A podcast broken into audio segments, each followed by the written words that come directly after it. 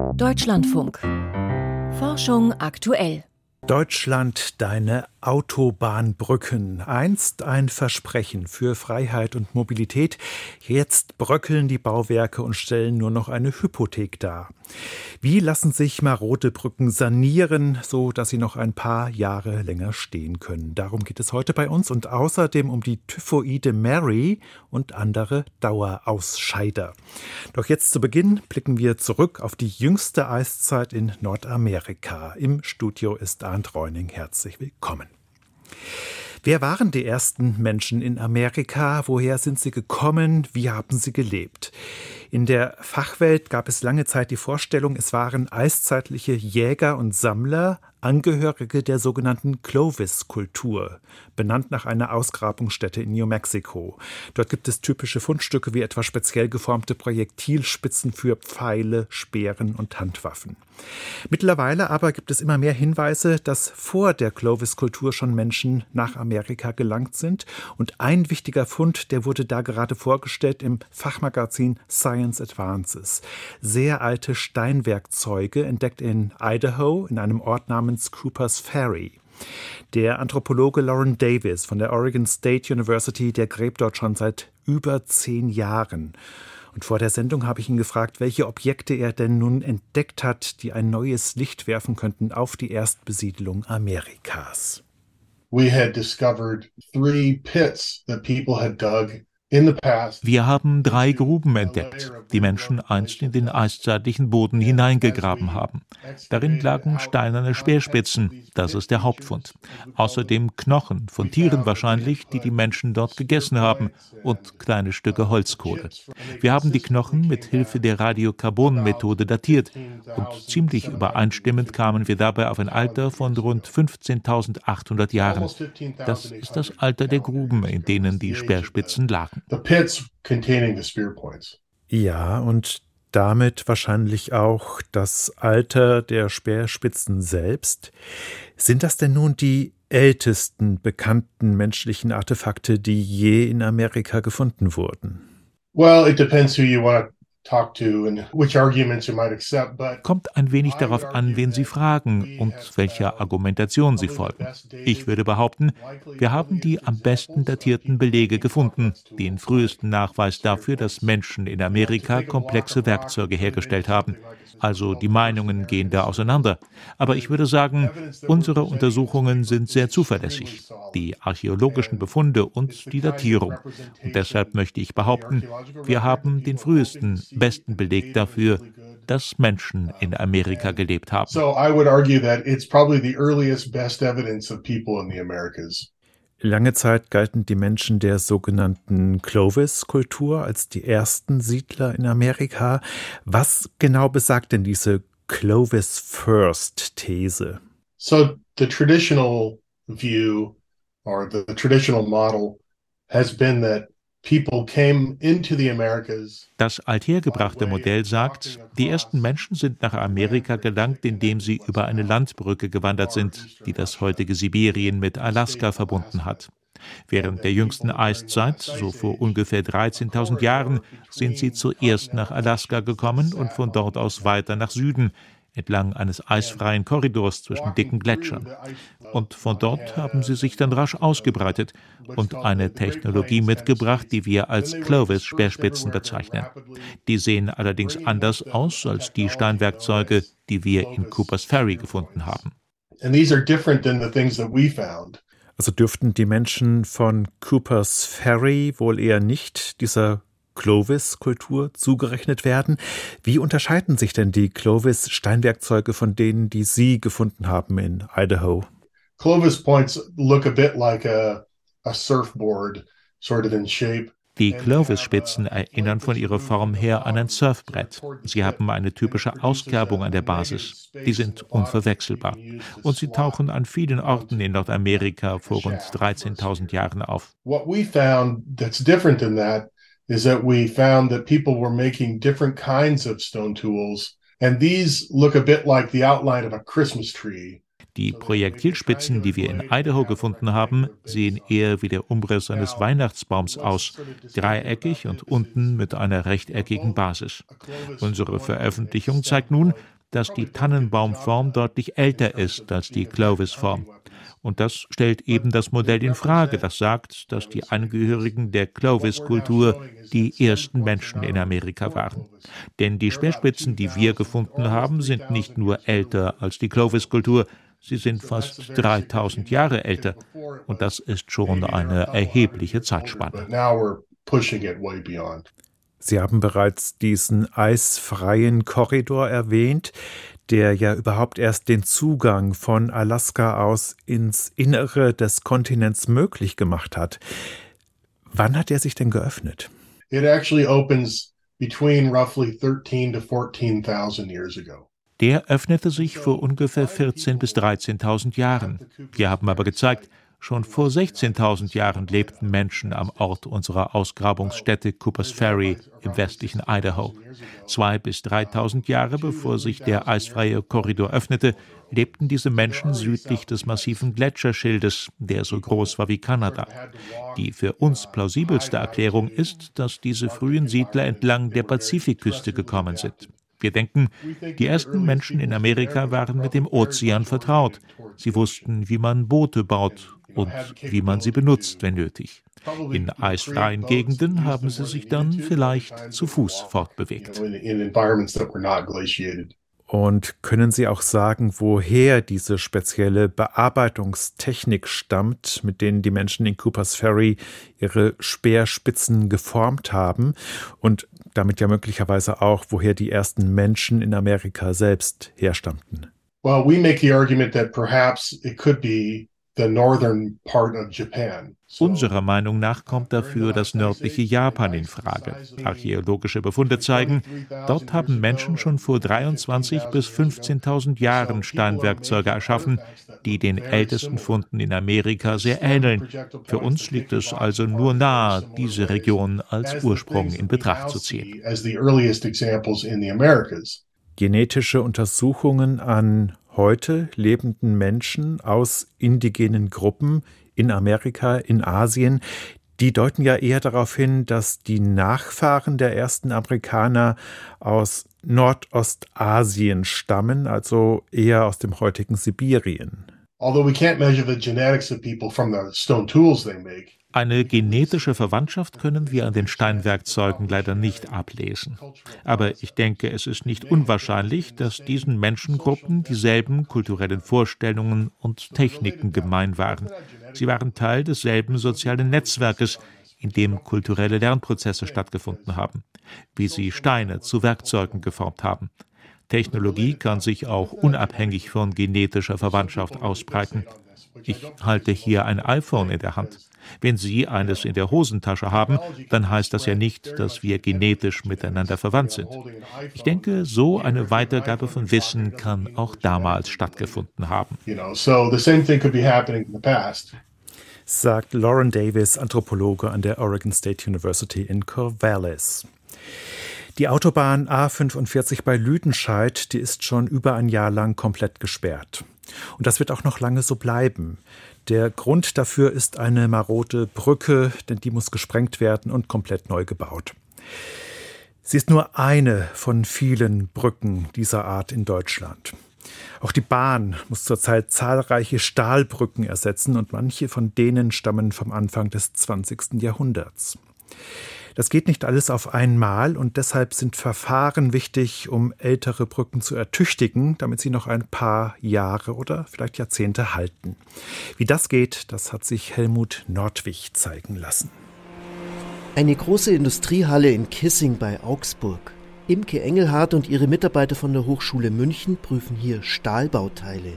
Wie oft dürfen Lkw oder Züge über eine Brücke fahren, bevor es kritisch wird? Oder in der Sprache der Ingenieure, wie viele Lastwechsel erträgt ein Bauteil? Entscheidend dafür sind die Schweißnähte.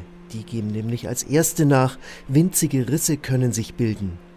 In eine Prüfmaschine hat Imke Engelhardt deshalb ein geschweißtes Bauteil eingespannt, wie es auch in Brücken anzutreffen ist. Es ist eine Prüfmaschine, die an einer Probe ziehen kann. Eben zieht, wieder locker lässt, wieder daran zieht. Das heißt, wir haben die sogenannte wechselnde Beanspruchung.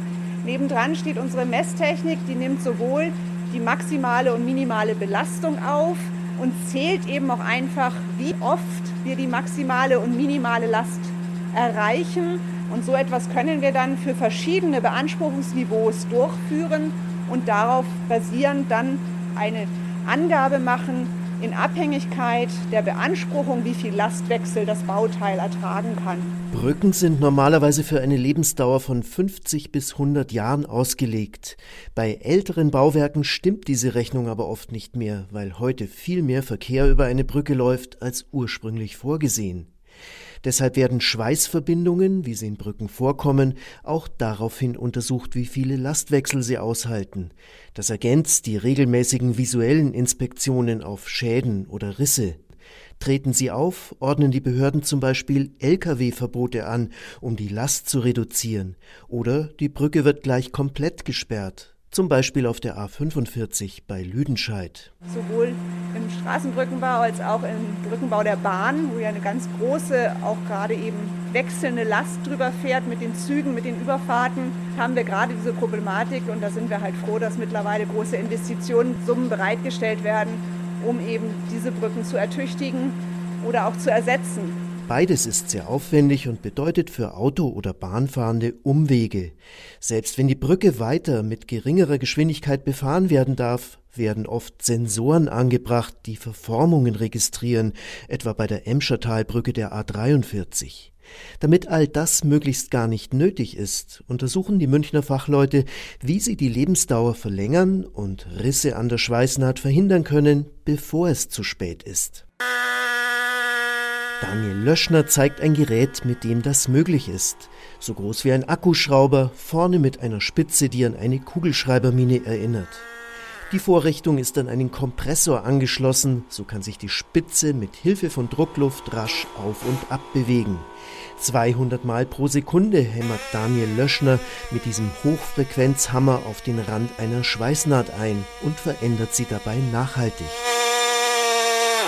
Dadurch verformt sich der Schweißnahtübergang plastisch oder wird plastisch verformt, wird die Randschicht, die wir hier verformen, eingedrückt und weil sich das unterliegende Material nicht mitverformen kann, wird es quasi dagegen gedrückt und es entstehen Druckeigenspannungen. Spannung im Bauwerk, das klingt gefährlich, doch genau das Gegenteil ist der Fall.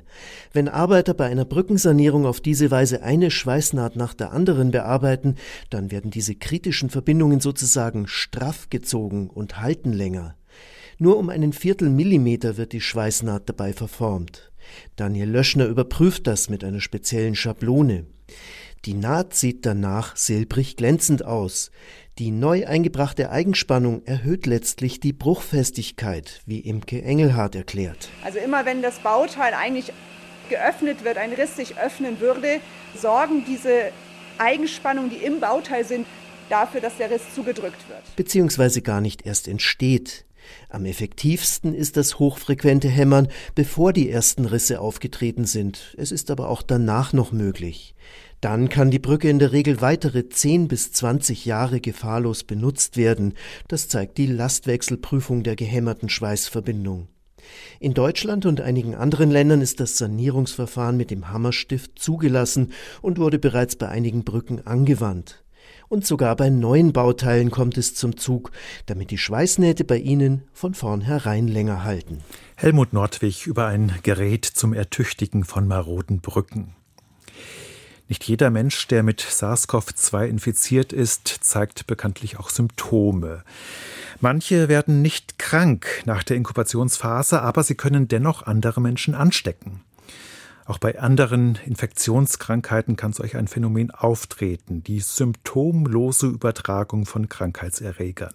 Bei HIV ist das zum Beispiel der Fall, bei den Pocken, bei Typhus, Tuberkulose oder Hepatitis C.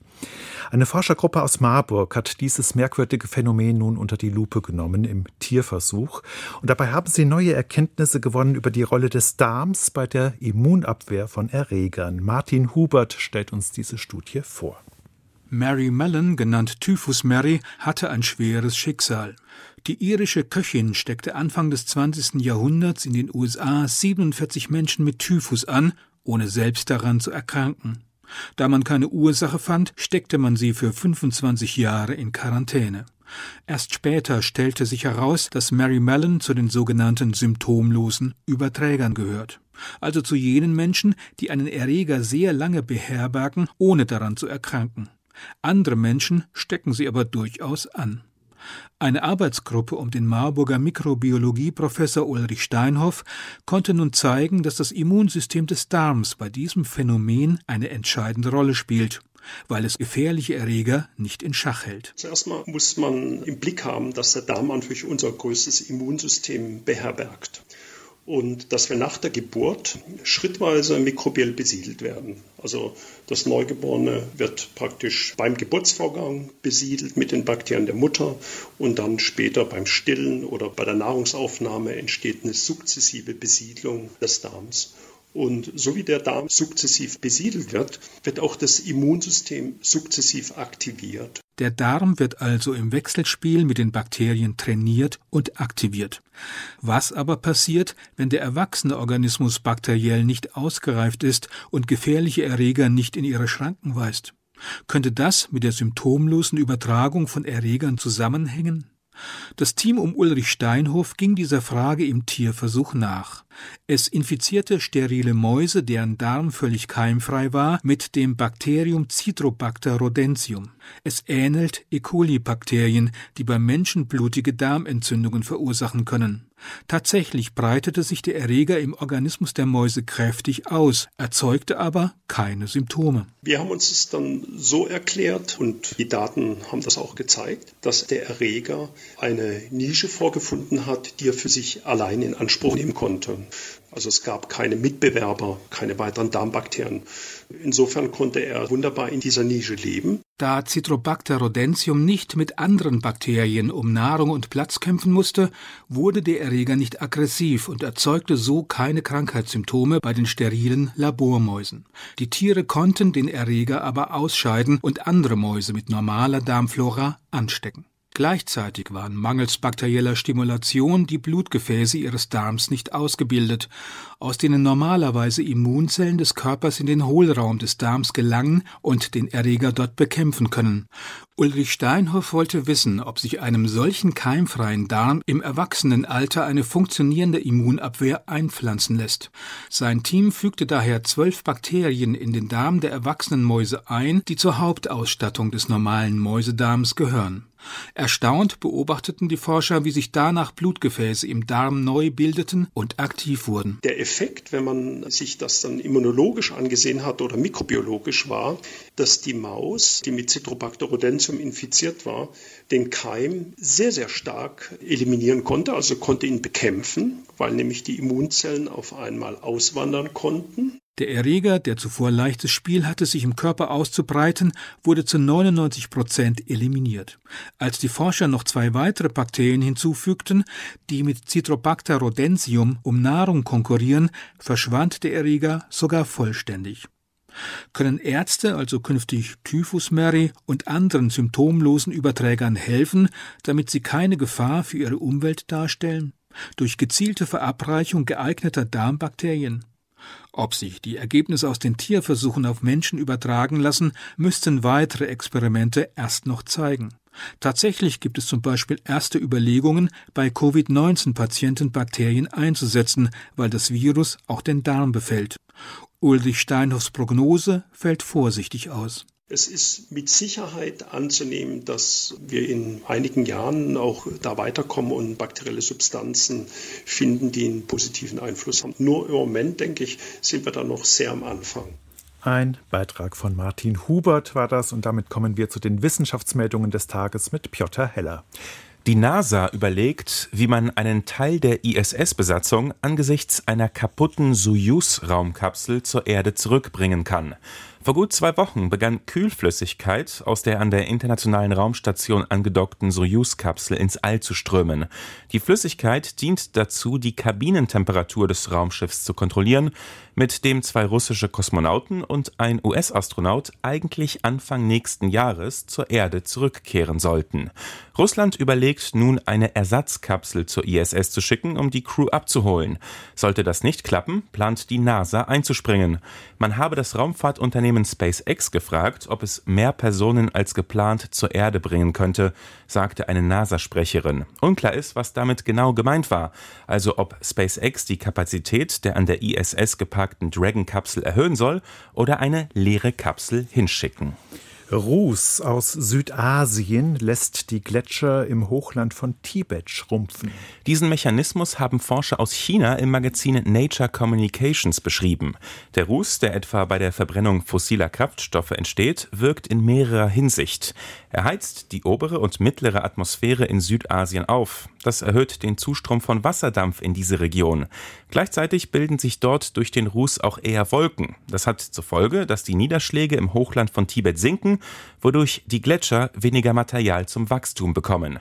Eine Reduktion des Rußausstoßes im Süden Asiens wäre angebracht, um das Eis im Hochland von Tibet zu schützen, resümieren die Studienautoren. Der WWF hat seine diesjährigen Gewinner und Verlierer der Tierwelt vorgestellt. Mit der Liste der Verlierer macht die Naturschutzorganisation auf Arten aufmerksam, deren Bestände geschrumpft sind. Dazu zählen die Oderfische und Störe. Das Fischsterben in der Oder, bei dem tausende Jungfische verendeten, sei ein Rückschlag für die Wiederansiedelung des baltischen Störs gewesen. Breitbaulnashörner, Rentiere in der russischen Arktis und Schwebefliegen landeten ebenfalls unter den Verlierern 2022. Die Gewinner wiederum sind Beispiele für erfolgreichen Schutz, wie etwa Tiger, deren Bestände in Nepal, Russland, China und Indien wachsen. Haie und Rochen seien ebenfalls Gewinner, weil kürzlich ein besserer Schutz der durch die Überfischung bedrohten Arten beschlossen worden sei, so der WWF. Ingenieure und Biologen untersuchen den Tastsinn von Zellen. Biologische Zellen verständigen sich bei der Entwicklung von Embryonen mit chemischen und mechanischen Signalen, also Berührungen. Auch die haben etwa Einfluss darauf, zu was sich Stammzellen entwickeln. Bekannt ist beispielsweise, dass aus Zellen, die auf harten Oberflächen wachsen, eher Knochen werden. Die Zellen registrieren ihre Umgebung durch eine Art Tastsinn, den man bisher nur in der Petrischale untersuchen konnte. Das Team aus Deutschland und den USA hat den Zellentastsinn nun erstmals bei Zebrafisch-Embryonen untersucht. Mit magnetischen Tröpfchen zwischen den Zellen ahmten die Forscher verschiedene Kräfte nach und ermittelten die biologische Reaktion. Steigende Energiekosten scheinen kein Grund zu sein, aufs Homeoffice zu verzichten. Das haben Experten des Bayerischen Forschungsinstituts für digitale Transformation bei ihrer inzwischen achten repräsentativen Umfrage zum Thema Homeoffice festgestellt. Eine Hypothese war, dass die steigenden Energiekosten den Gang ins Büro attraktiver machen. Tatsächlich sei das Gegenteil der Fall. Mit 55 Prozent der Befragten arbeiten jetzt sogar etwas mehr Menschen im Homeoffice als bei der letzten Befragung im Sommer. Sternzeit, 29. Dezember. Sternzeit-Satire mit Wotan und Staporiolis. Wer heute in den Nachthimmel blickt, kann ein außergewöhnliches Schauspiel beobachten. Der Wanderkomet BTSD 14a kreuzt die Umlaufbahn des Marsmondes Wotan. Leider ist davon nichts zu sehen, denn dies ist nur der Beginn einer herrlichen Sternzeit-Satire. Der Podcast-Radiosender WTFM 100,0 eigenen Angaben nach der wahrscheinlich wunderlichste, irrwitzigste und brüllkomischste Radiosender überhaupt nimmt sehr kreativ bestehende Sendungen auf die Schippe. Auch der Sternzeit wird die Ehre einer absurd überdrehten Folge zuteil. Alle Kometen wandern aber sicher nicht zum Marsmond Wotan. Den gibt es nämlich nicht. Nur bei Loriot kommt eine deutsche Mondlandefähre dieses Namens vor. Die Begegnung mit Wotan soll in den Ausläufern der Sirenenspiegel zum Überfrieren außenständiger Galaxien führen. Auch das herrlicher Blödsinn. Galaxien sind viele Millionen Lichtjahre groß.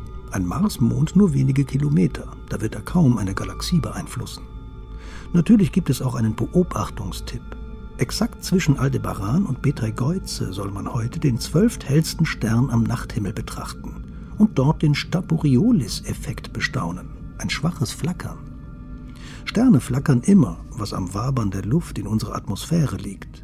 Der zwölfthellste Stern ist, je nach Messweise, Altair im Adler oder gar Aldebaran selbst.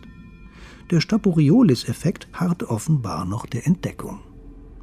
Dem Podcast-Team ist eine himmlische Sternzeit-Parodie gelungen. Eine kosmische Kurzreise voller Witz und Nonsens. Und damit geht Forschung aktuell zu Ende. Im Studio war heute Ant Reuning. Nach den Nachrichten geht es hier weiter mit Wirtschaft und Gesellschaft. Ein Thema dann, wie die BASF in Zukunft Energie sparen will.